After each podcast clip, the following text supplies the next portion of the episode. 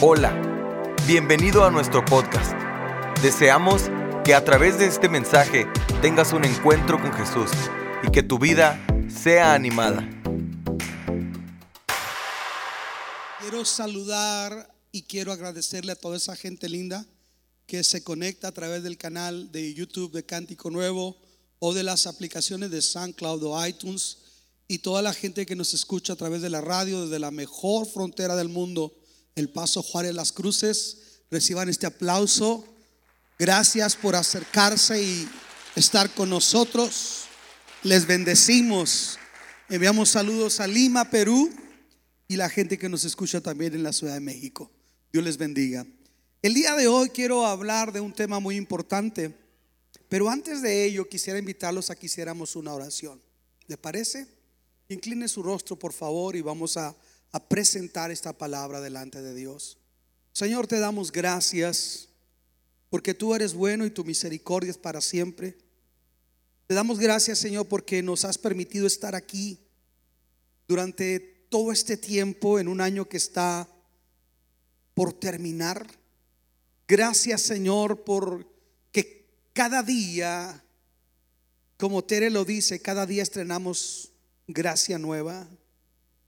Cada día, Señor, hemos visto tu favor. Es cierto, Padre, posiblemente hemos tenido altibajos o pruebas, pero podemos llegar hasta el día de hoy y decir, Ebenecer, hasta aquí nos ha ayudado el Señor. Y nuestro corazón está agradecido. Yo queremos honrarte, levanta tus manos. Dile, Señor, queremos honrarte y queremos decirte que te amamos. Y lo único Dios que nos inspira y nos impulsa juntamente con tu Espíritu Santo es tu palabra. Así queremos pedirte que nos hables de una forma clara, sencilla, pero directa a nuestro corazón. Y a ti te damos toda la gloria, la honra y la alabanza. Y lo rogamos en el nombre de Jesús. Amén.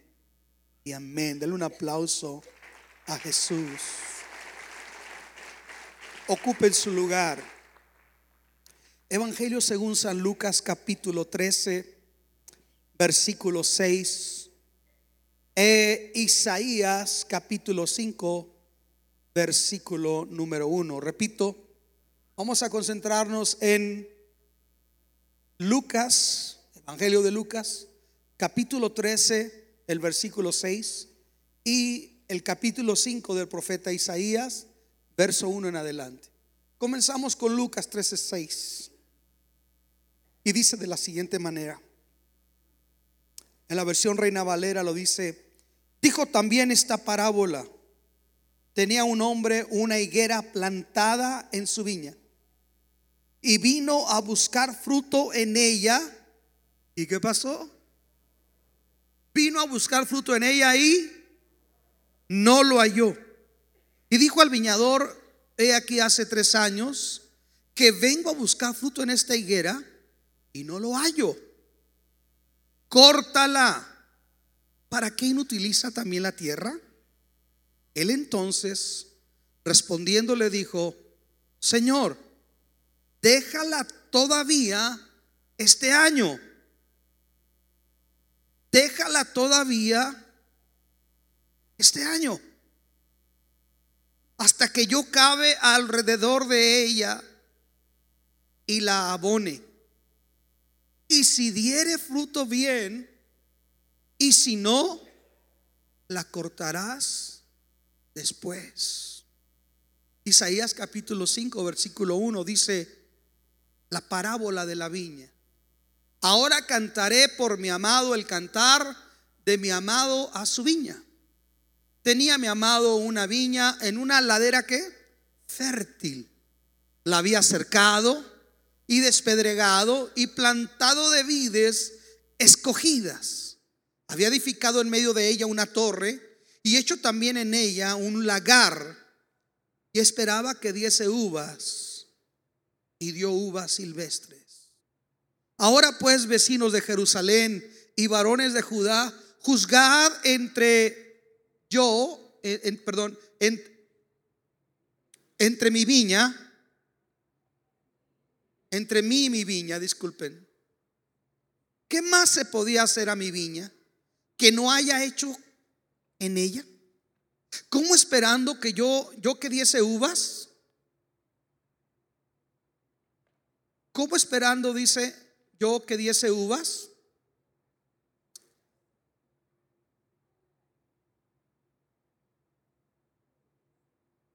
¿Ha dado uvas silvestres? Os mostraré pues lo que haré yo a mi viña. Le quitaré su vallado y será consumida.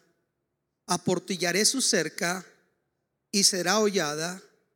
Haré que quede desierta, no será podada ni cavada, y crecerán el cardo y los espinos. Y aún las nubes mandaré que no derramen lluvia sobre ella. Ciertamente la viña de Jehová de los ejércitos en la casa de Israel. Y los hombres de Judá, planta deliciosa suya, esperaba juicio y aquí vileza, justicia y he aquí clamor. Esta es palabra de Dios. Ustedes tienen que decir, te adoramos, Señor. Sí, tienen que decir, te adoramos, Señor. Tenemos que adorar al Señor. Sabe que estas parábolas nos hablan de algo. Nos presenta la Biblia al gran inversionista. Su inversión y las expectativas de ganancias. Y el gran inversionista es Dios. Él es el gran inversionista. Todo negocio tiene que hacer un recuento en su año fiscal, al final del año fiscal. Y tiene que hacer un recuento para ver cuánto invirtió y cuánto ganó. Cuánto de lo que se trazó realmente lo logró. Si hubo ganancias o si hubo pérdidas. Si se cumplieron las expectativas o no. Si hay cosas que no trabajaron y cosas que hay que mejorar o cosas que hay que quitar. Se hacen los balances para ver cómo está. Si eso hacen los hombres, ¿Cuánto más Dios? Dios hace un balance también. Y aquí lo vemos ilustrándonos en Jerusalén, en el pueblo de Israel, su viña, su higuera. La Biblia siempre que se refiere a la higuera, se está refiriendo al pueblo de Israel como nación. Y en la Biblia vemos nosotros durante el ministerio de Jesús que de repente Él, voy a, tomar las palabras que le escuché el otro día al doctor Samuel Pagán. Dijo, Jesús tenía su PowerPoint para ilustrar sus predicaciones. Voy a procurar yo hacer presentaciones en, en PowerPoint. Pero yo vengo de una generación donde nos enseñaron que el predicador debería ser gráfico con su palabra. Pero aprende uno mucho cuando uno hace presentaciones con imágenes y todo eso. Pero Jesús tenía su PowerPoint, su, su Pro Presenter, su, su manera de hacer sus presentaciones de forma gráfica que quedaran marcadas en la mente. Y él usaba los elementos de la naturaleza, como Jesús era un albañil. Ahora aprendí que no solamente él era carpintero, él pudo haber sido también albañil o herrero juntamente que comprendía todo esa, esa profesión. Entonces él usaba en base a lo que él sabía, habló del cimiento, para ilustrar el que recibe la palabra y edifica su vida sobre la palabra de Dios. Habló de los dos cimientos. Hablaba de las cuestiones de la naturaleza, de su experiencia, de su contexto cultural y era una manera gráfica, era su PowerPoint de exponer la palabra del Señor. Y aquí Jesús nos está exponiendo a través de una parábola y a la higuera. Y yo encuentro que la manera en que Jesús comienza haciendo esta narrativa pretende que se quede una, una reflexión, pero una reflexión que nos mueva a nosotros a la sinceridad, a, que nosotros hagamos una, una mirada introspectiva, que voltemos a ver hacia nosotros, que dejemos de ver hacia otros la viga o la paja del ojo ajeno y empecemos a ver nosotros hacia nosotros mismos. Dice un hombre plantó una higuera, tenía una higuera. ¿Sabe que para plantar hay que limpiar la tierra. Y la parábola que vimos en Isaías habla de cómo se, se limpiaba. No se puede llegar y plantar nada más así una higuera. Hay que preparar la tierra, hay que limpiar la tierra.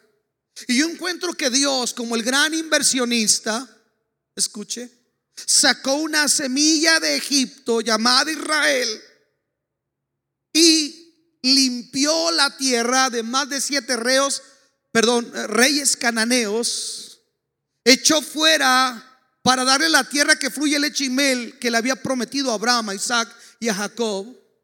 Y que posteriormente las doce tribus de Israel, bajo el liderazgo de Josué, vienen a poseer, pero para que ellos la posean, Dios dice que Él va delante de ellos y que Él echa fuera a los reyes amorreos, jerjeseos y toda la bola de feos. Dios los echa fuera de esa tierra. Así como una tierra tiene que quitarse las piedras, tiene que quitarse los cardos, hay que removerse la tierra. ¿Cuántos conocen el campo? Hay que, hay que remover la tierra para poder plantar algo. De la misma manera, Dios limpia la tierra de Canaán y quita todos esos reyes paganos y esa tierra se la entrega al pueblo de Israel. Planta una viña ahí. Planta una viña. Y no solamente la planta, dice que, que pone una torre en medio de ella y que le pone un vallado, es decir, le pone un muro que la proteja de las zorras, las zorras pequeñas que se meten y dañan la viña.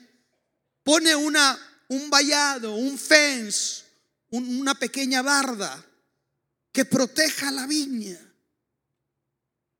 aplicándolo en el contexto del pueblo de Israel, dice que no fue cualquier viña, fue una viña escogida. Un pueblo de reyes y sacerdotes, es lo como, como el Señor se refiere a Israel, un pueblo de reyes y sacerdotes, un linaje especial, lo planta ahí y luego lo rodea. ¿De qué manera Dios rodea a Israel y lo protege? Bueno, déjeme le digo de cómo, cómo Dios protege a Israel mientras Israel está caminando en obediencia a la palabra de Dios, dice que el terror, así lo dice, el terror del Señor había caído sobre los pueblos vecinos, de tal manera que todos querían no tener guerra, sino alianza con Israel. Entonces, Dios los protege a ellos, porque cuando nosotros caminamos en, en, armonía, en fidelidad a la palabra de Dios, Dios levanta muros de protección. Cuando nosotros eh, dejamos la palabra de Dios y venimos a ser solamente oidores olvidadizos, consumidores de prédicas, nada más pero no hacedores de la palabra, entonces no hay un muro de protección sobre nuestra vida, sobre nuestra familia. ¿Por qué? Porque no hay obediencia. Entonces somos una, una, una viña vulnerable. Y en ambas parábolas se lee que producto de aquella inversión había una expectativa, una expectativa de productividad. Y en ambos casos nos muestra una viña reprobada. Porque en el caso de Isaías dice que esperaba que diera frutos, pero dio fruto silvestre. Fruto silvestre. Es una uva amarga, una uva que no sirve. Una uva que dice que pudre los dientes. Ese es fruto silvestre. Escuche, cuando se rompe los 400 años de silencio entre el Antiguo y el Nuevo Testamento, entre Malaquías y el Evangelio de Mateo, se rompe de una manera muy especial. Porque Juan el Bautista, como una verdadera voz profética, no aparece adulando el oído del pueblo de Israel, sino hace un rompimiento, un breakthrough, un rompimiento. Y, la palabra que aparece diciendo es una palabra fuerte de sacudimiento, de, de exhortación, de un reclamo de Dios al pueblo y les dice, arrepentíos y convertíos de vuestros malos caminos, porque el reino de los cielos se ha acercado. Y dice que bajaban los fariseos para ser bautizados. Y Juan el Bautista dejó de decirle, hermanos, bienvenidos, ¿Quién, ¿quién está aquí por primera vez? O qué gusto verles. Juan el Bautista les dice cuando bajan los fariseos a ser bautizados, al bautismo para arrepentimiento, Juan el Bautista les dice, generación de víboras. ¿Quién les ha enseñado a huir de la ira venidera? Arrepiéntanse y den frutos dignos de arrepentimiento. Escuche, no que no había fruto, sino que dice que el fruto no era digno de arrepentimiento. O sea, tiene una armonía perfecta con la parábola de Isaías, porque está viendo un fruto, pero es un fruto silvestre. Es un fruto que no logra ser aceptable, es inaceptable, es un fruto réprobo. Por eso el bautista les dice a, aquella generación que bajaba para ser bautizada, lo reprende porque e, él está conectado con Dios, él sabe lo que están actuando, están actuando en apariencia y les dice, generación de víboras, ¿quién les enseñó a huir de la ira venidera? ¿Ustedes creen que bajando y remojándose están agradando a Dios? No, Dios conoce su corazón, lo profundo de ustedes. Arrepiéntanse y den frutos dignos de arrepentimiento. Arrepiéntanse. Arrepiéntanse. Arrepiéntanse. Arrepentíos y convertíos. Porque el reino de los cielos se ha acercado. Escuche. Viene una voz profética a preparar el camino del Señor, a introducir al Mesías prometido para el pueblo de Israel. Entonces, su ministerio comienza a los 30 años después de que baja al Jordán y sale de las aguas del Jordán lleno del Espíritu Santo. Jesús comienza su ministerio en el norte de Galilea, en torno al lago de Genezaret, o que conocemos como el mar de Galilea. Ahí se centra el ministerio de Jesús. Tres años de ministerio. Los sacerdocios comenzaban a los 30 años, por eso Jesús comienza su año no a los 25, no, no, no comienza el ministerio a los 28, comienza a los 30 años su ministerio. A esa, a esa edad comienza el ministerio de Jesús. Y déjeme le digo una cosa. Asómbrense. Jesús podía haberse casado. Porque era lo, era lo ordinario. Un sacerdote, un profeta, un escriba, lo más común es que se casara. Eso era lo correcto. Pero Jesús no se casó porque estaba casado con esos tres años de manifestar la gloria, el carácter, el propósito y toda la esencia del Padre. Y si Él se casaba, su tiempo estaría dividido. Por eso Jesús nunca se casó, porque se consagró a ellos. Y fueron tres años de ver la gloria de Dios. Platicábamos, mi esposa y yo, anoche lo maravilloso, oye, y saber que aquí anduvo Jesús. Y saber, saber que aquí aquella mujer tocó su manto.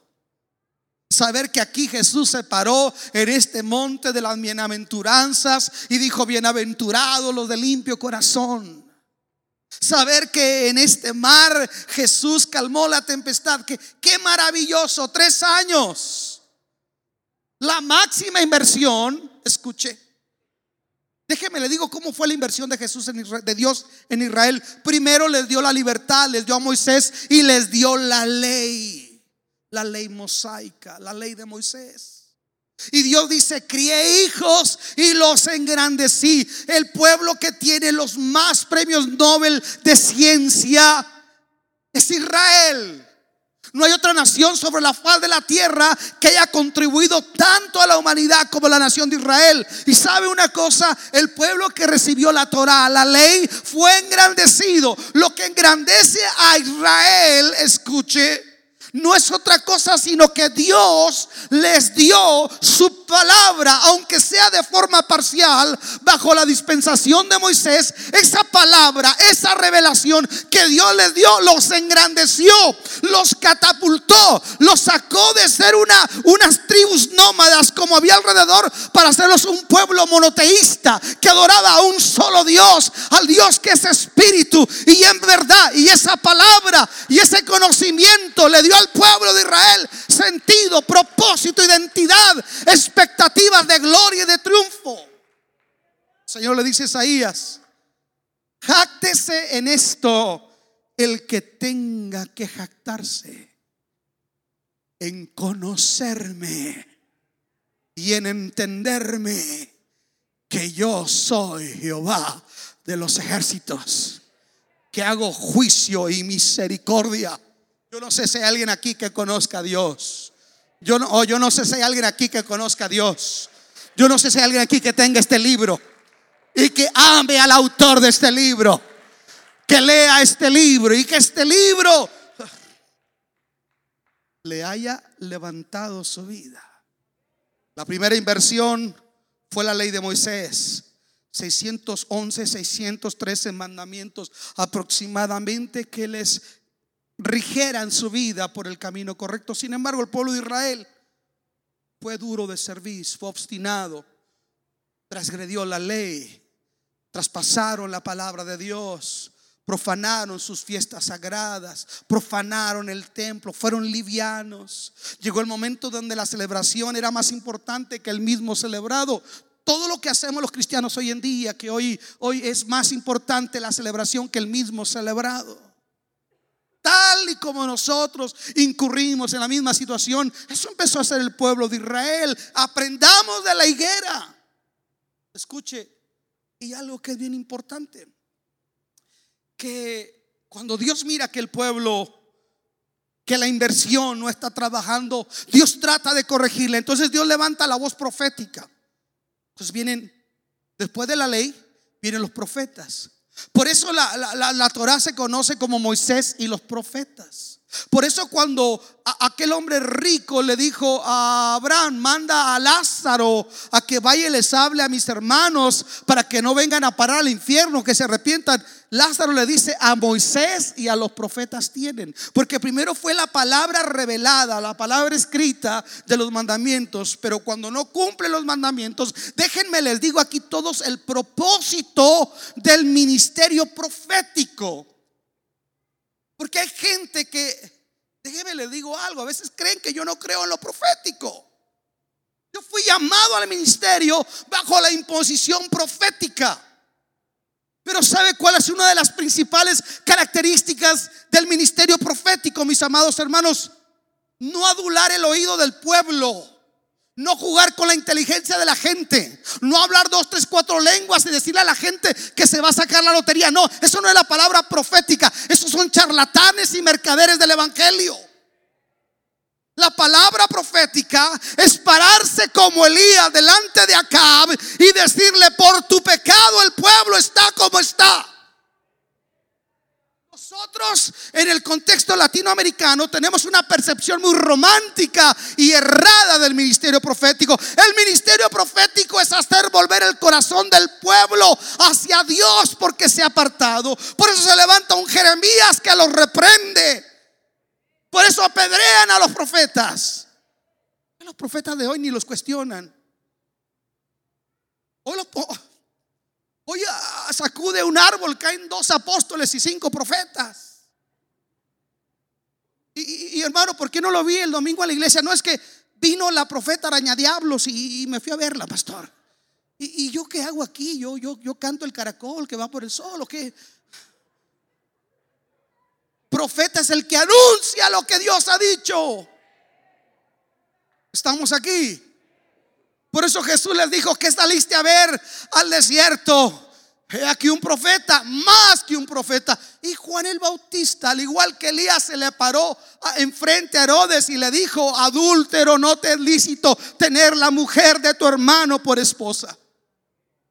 Digo una cosa, hay profetas de esos el día de hoy, hermanos. Es porque andan ahí de volados llamando profeta. Ministerios vemos, testimonios no sabemos. Pero nadie sabe lo que tiene hasta que lo ve perdido. Deje que Cristo venga y usted se queda aquí en la gran tribulación. Y entonces va a decir, hoy si quiero ese ronco que nos predicaba. Escúcheme esto. La palabra profética, sin embargo, la palabra profética dice que a los, a los, a los profetas los apedrearon, los aserraron, los metieron en cisternas, les, los maltrataron, rechazaron y al último de los profetas, Juan el Bautista, lo decapitaron. Quiere decir que Dios no solamente invirtió, no solamente limpió la tierra, no solamente les dio protección, no solamente trajo lluvia, lluvia temprana, lluvia tardía, sino que cuando se levantaron plagas, Dios envió la palabra profética que quitase las plagas, pero aún la palabra profética la rechazaron. Estamos aquí. Por eso el escritor a los hebreos dice, en los tiempos pasados Dios habló a los antiguos a través de los profetas, pero en estos últimos días ya no envió profetas. El verbo se hizo carne y habitó entre nosotros. Emanuel Dios con nosotros. Y entonces fue la palabra revelada, Cristo, el principio, estaba ahí entre ellos. Y fueron tres años de ver la gloria de Dios. Galilea de los gentiles miró la gloria de Dios. Los paralíticos caminaron, los ciegos recobraron la vista, los sordos oyeron, alguien diga amén. Los muertos resucitaron, los leprosos eran limpiados. Qué, qué campañas tan maravillosas en el ministerio de Jesús. Había sanidades, los endemoniados eran libres y al final Jesús oraba y los panes se multiplicaban calentitos. Traían un pan, dos panes, un niño. Jesús oraba y se multiplicaba. Y yo creo que multiplicado hasta mantequilla le ponía adentro. A su nombre, gloria. Le traían un charalito. Oiga, y aquello se convertía en un huachinango veracruzano, un black bass. ¿Quién no quería estar en las campañas de Jesús? Vieron su gloria. Dice Juan, vimos su gloria. Gloria como la del unigénito Hijo del Padre, lleno de gracia y lleno de verdad. O sea que Dios hizo su parte. Por eso Jesús hace un juicio. Ay de ti, Corazín. Ay de ti, Tiro y Sidón. Porque si en este otro lugar, si en Sodoma y en Gomorra, si hubieran hecho las señales que se hicieron en ti, si hubieran arrepentido en saco y silicio. O sea, no había excusa. Escuche, y dice Juan el teólogo, Juan capítulo 1, versículo 11, a los suyos vino y los suyos no lo recibieron. A los suyos vino y los suyos no le recibieron, a los que ellos a los que él invirtió. Y dice, tengo tres años buscando fruto en esta higuera. Tres años. Lo que dura el ministerio de Jesús. Tres años. Tres años de milagros.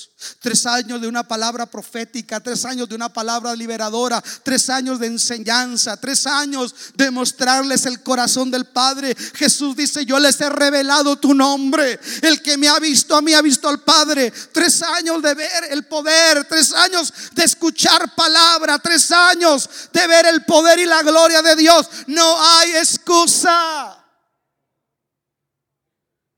¿Sabe que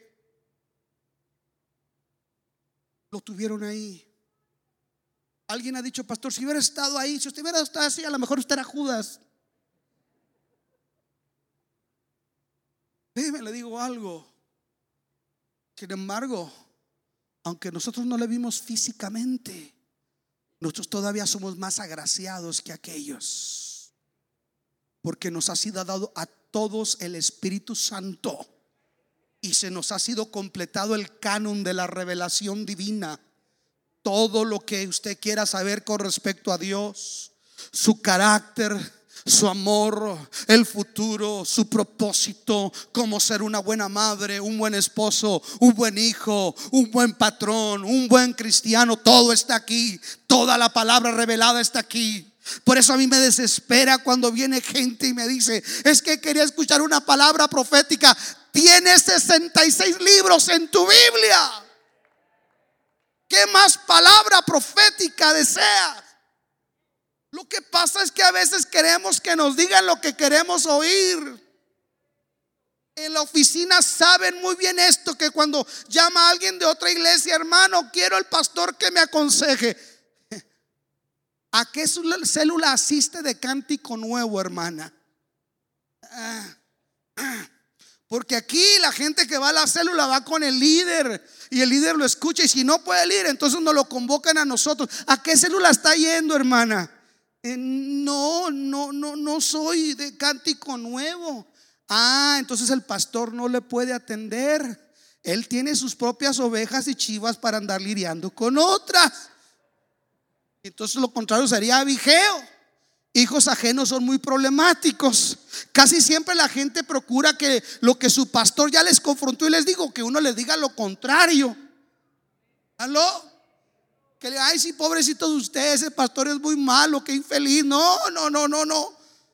Vaya a que lo atienda donde lo conoce, mi hermano. Para locos estamos completos. A su nombre. Tres años de ver la gloria de Dios. Que no hemos visto. Queremos sanidad, le ponemos a Benihim. Queremos sabiduría, le ponemos a Chuck Swindoll, a Chema Reynoso, le ponemos a MacArthur. Quiere una palabra psicodélica, le ponemos a la profeta Araña Diablos. Y usted está todo en la televisión, ahí lo tiene todo. Todo, todo lo tenemos ahí. Hay gente que dice, pastor, no vengo, pero aquí me estoy alimentando. ¿Qué se va a alimentar? Hermano, ¿y usted por qué no se somete? No es que Jehová es mi pastor, ni si al pastor de carne que lo ves no le haces caso, le vas a hacer caso a Dios que no lo ves. Aunque no digan amén. Querían una palabra profética. ¿Verdad? You ready? Tres años. Entonces Dios hace esto. Dios es práctico. Dios no se complica la vida. Dios dice, este empleado no es productivo. ¿Qué hace usted, hermano? Los empleadores, ¿qué hacen? Le da un warning, lo, lo sienta, habla con él, pero llega un momento donde le dice, adiós, amigo. Hasta la vista, baby. Adiós. No produce. Goodbye. Arráncala. Es el veredicto del dueño de la viña. Arráncala. ¿Por qué de arrancarla? Porque está inutilizando la tierra. Wow, esto está fuerte. Yo dije, esto está fuerte. ¿Quién está hablando? El Dios de amor. Ese Dios de amor de las bienaventuranzas es el mismo que está diciendo, córtalo, arráncalo. Goodbye. Porque está inutilizando la tierra. Ahora, si ustedes creen que hoy comí yo pico de gallo y vengo enchilado contra ustedes, no, no, no, no, no, no se equivoquen. No hay un mensaje de la gracia como este, hermano. ¿eh? Este mensaje no es de juicio, pero no se valora eh, la bendición si no se considera el agravio. No se valora el perdón si no se realiza la dimensión del agravio. Y la realidad es que ahí dice, arranca la... Vamos a poner a Dios haciendo un balance sobre nosotros. A ver, fulano de tal. ¿Cuánto hace que, bueno, ¿quién, aquí el Señor, a ver, ¿quién era, quién era esta fichita? ¿Qué era antes de conocerme? No, pues este, era marihuano, golpeador, era un ateo endemoniado, era religioso, amargado, qué sé yo. Eso era todo eso. ¿Dónde vivía? No, pues que vivía allá en... Estaba bien amolado, Señor, dijo, dijo el ángel. ¿Para qué te digo? Ni la rutera entraba. Y ahora, no, mira, arregló a mis tías. Es más, hasta se hizo residente para que Trump ya no le hiciera. Se hizo ciudadano para que Trump ya no lo molestara. Que anda muy, ok. ¿Cómo era el, ¿Qué pasó con él? No, tú lo salvaste, Señor. Aquí aparece, mira, se salvó este tal día del 84. Ah, qué bonito. A ver, ¿cómo ha sido su caminar? Oye, eh, este parece el Espíritu Santo, Señor. Estoy, haciendo un diálogo entre el ángel Gabriel y Jesús. ¿Por qué parece el Espíritu Santo? Porque anda en todas las iglesias.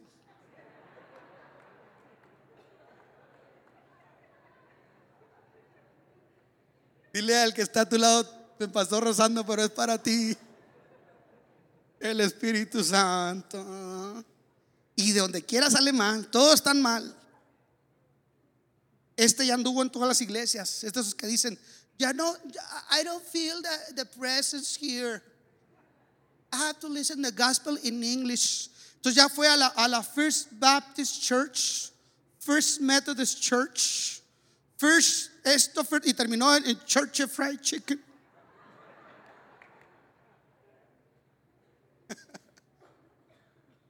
ah. ¿Y cuántos ha ganado este cabezón para Cristo? No, pues a nadie. ¿Y qué talento le dimos? Pues fíjate que es muy bueno para vender Avon. Quiere decir que sabe hablar. Qué calorón, ¿verdad? Uh. es muy dinámico para los deportes. Se apasiona. Ay, feliz. ¿Y cómo se apasiona por mi causa? No lo hacemos que venga ni a una reunión de oración, menos a un discipulado. A su nombre.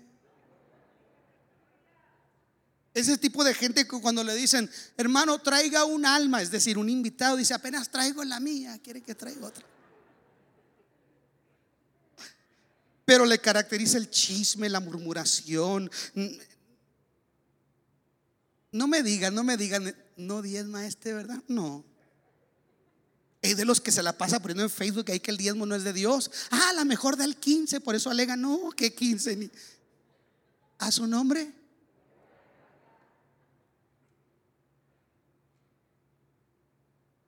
Pero Él es como la palabra en hebreo santo, Él es Kadosh. Cada ocho días.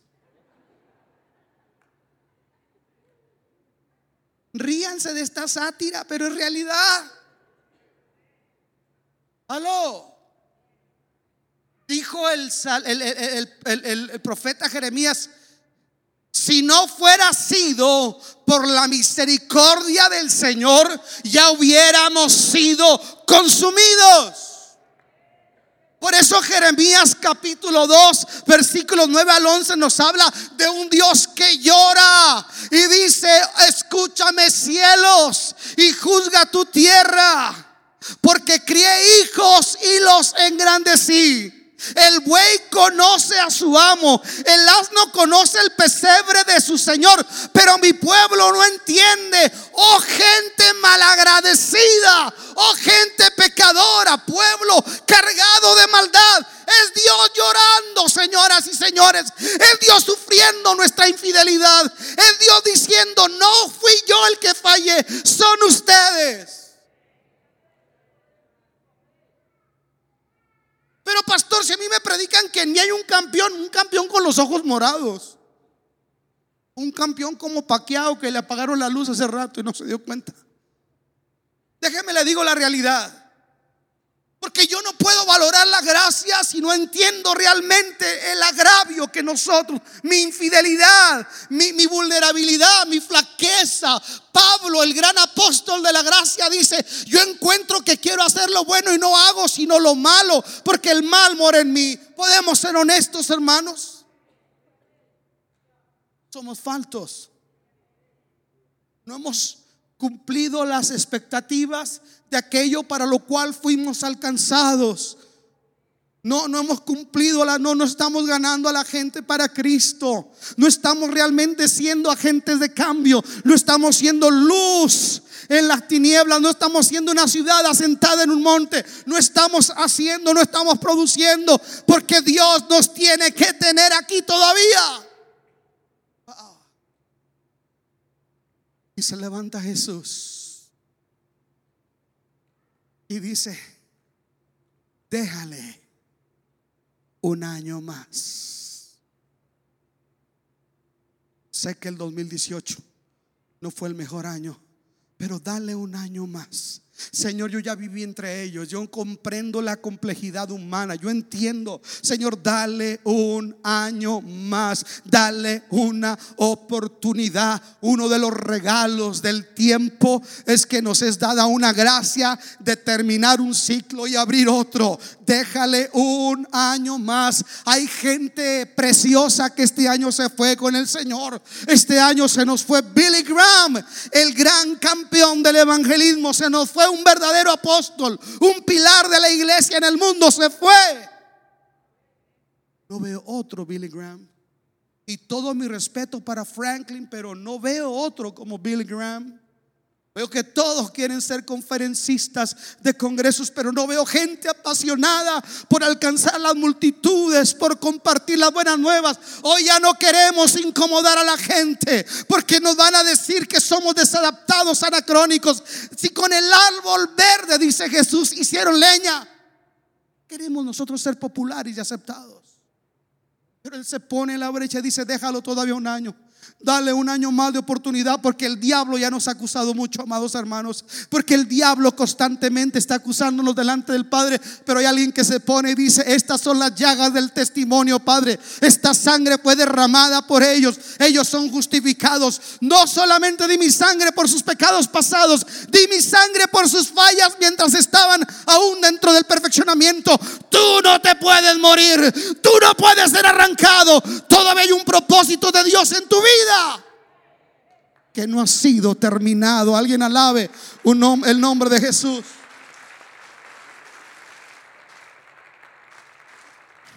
Pero sabes que te tiene Dios que sacar de tu zona de confort.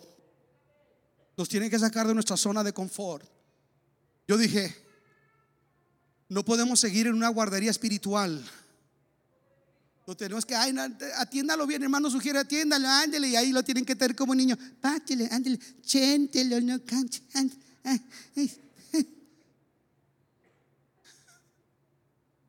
Te tiene Dios que confrontar. Y si Él pide y ofrece en gracia más vida, y si Él nos oferta un año más, y si a Dios, eh, si Él le place que nosotros entremos al umbral imaginario de un nuevo año, no va a ser para seguir siendo iguales, porque Él dice, es que yo quiero hacer algo con Él y con ella todavía, porque la gracia, escucha, no es consecuentarte tu condición o mi condición, la gracia es el anhelo de transformarte en restauración déjala todavía este año hasta que cabe alrededor de ella y la abone. ¿Sabe cómo se cava la tierra? Llega un momento donde la tierra se petrifica y entonces ya no tiene tantos nutrientes, está dura. Y la tierra dura hay que remolerla Y con respecto a las viñas, llega un momento donde la tierra, hermano, se hace dura. Entonces hay que removerla. Y para removerla hay que tocar las raíces. Oh, gloria a Dios. Va a doler. Yo dije, el proceso de Dios va a doler. Si les parece decírselo, Dios comenzó conmigo este año. Escuche, Dios comenzó conmigo este año. No crea que usted se puede escapar. No crea que usted es San José o la Virgen María. Si usted es hijo de Dios, Dios también va a meter su mano y te va a quebrantar porque te ama, porque te quiere hacer de nuevo y va a tocar lo profundo, lo que verdaderamente vale, va a llegar a tus raíces para que veamos lo que verdaderamente vale. Nos jactamos, nos gloriamos, traspasamos la gloria de Dios. Por cualquier baratija dejamos un culto, por cualquier tontería dejamos de venir a la iglesia. Tú necesitas que Dios meta su mano y que remueva la tierra y que cabe alrededor de ti y de mí. Porque Él al que toma por hijo, lo azota y lo reprende. Y si usted hoy no le gusta esto y se va a otro lugar, ¿qué cree que va a hacer? Cambiaste nomás de escenario como Noemí Ruth, allá te va a alcanzar el trato de Dios.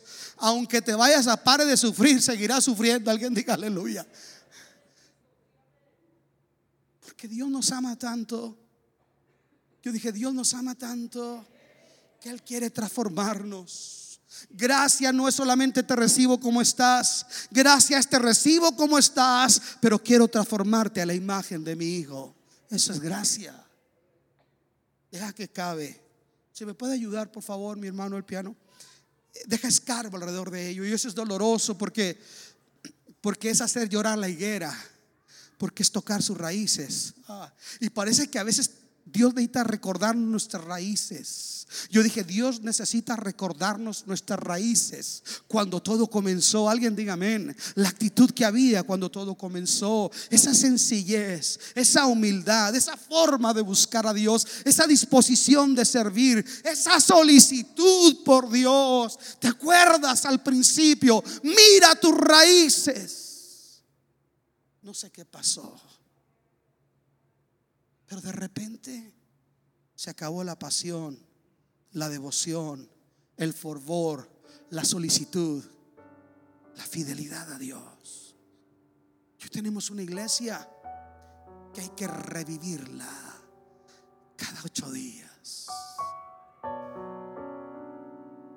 Una iglesia que no ora ni le preocupa la oración. Una iglesia entregada al hedonismo. Es más importante tu ejercicio. Es más importante trabajar tu glúteo y tu pantorrilla que trabajar los músculos de tu alma y de la fe. Es más importante cualquier hobby. Y vamos dejando a Dios.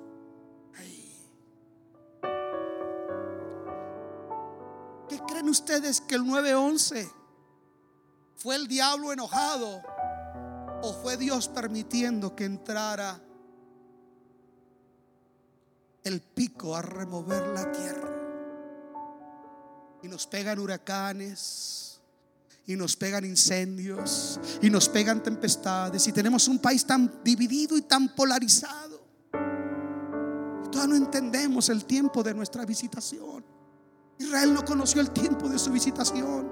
Por eso Jesús lloró frente a Israel, porque mientras ellos cantaban, estaban alejados de Dios. Jesús veía las consecuencias que venían por su desvarío, por su tibieza, por su, su falta de compromiso a Dios y de fruto. Pero él dice, deja, deja que yo cabe, lo amo tanto. Deja que yo cabe alrededor de él. Tal vez puedo parecer disco Pero a los 47 años pararte en la mañana y no poderte sostener y agarrarme de las paredes para ir al baño. Pararte a leer la Biblia y ven que todas las letras se mueven. Venir a la iglesia y anhelar predicar, pero no tener voz para hacerlo. Desgastarte física y económicamente Dios no me dejó, pero me estaba quebrantando. No tengo problema en decirlo. Dios me estaba quebrantando. Dios trajo una profeta genuina que ni me conocía y me dijo, por eso Dios te ha estado quebrantando. Una afroamericana que no me conocía me dijo, Dios me estaba quebrantando. Venía entrando a esta ciudad y el Señor me dijo, estoy quebrantando un pastor en el este de la ciudad. Quiero hacer algo nuevo de él. Para que yo haga algo en tus iglesias, tengo que quebrantarlo a él primeramente. Haber gente que va a ver más el mundo su zona de confort y su estilo de vida, que esta prédica no la va a aguantar. No me preocupo por eso. Dios puede levantar hijos de Abraham de entre las mismas piedras. Dios puede levantar gente que le alabe de entre las mismas piedras. No voy a cambiar mi mensaje. No lo voy a negociar. Quiero ser fiel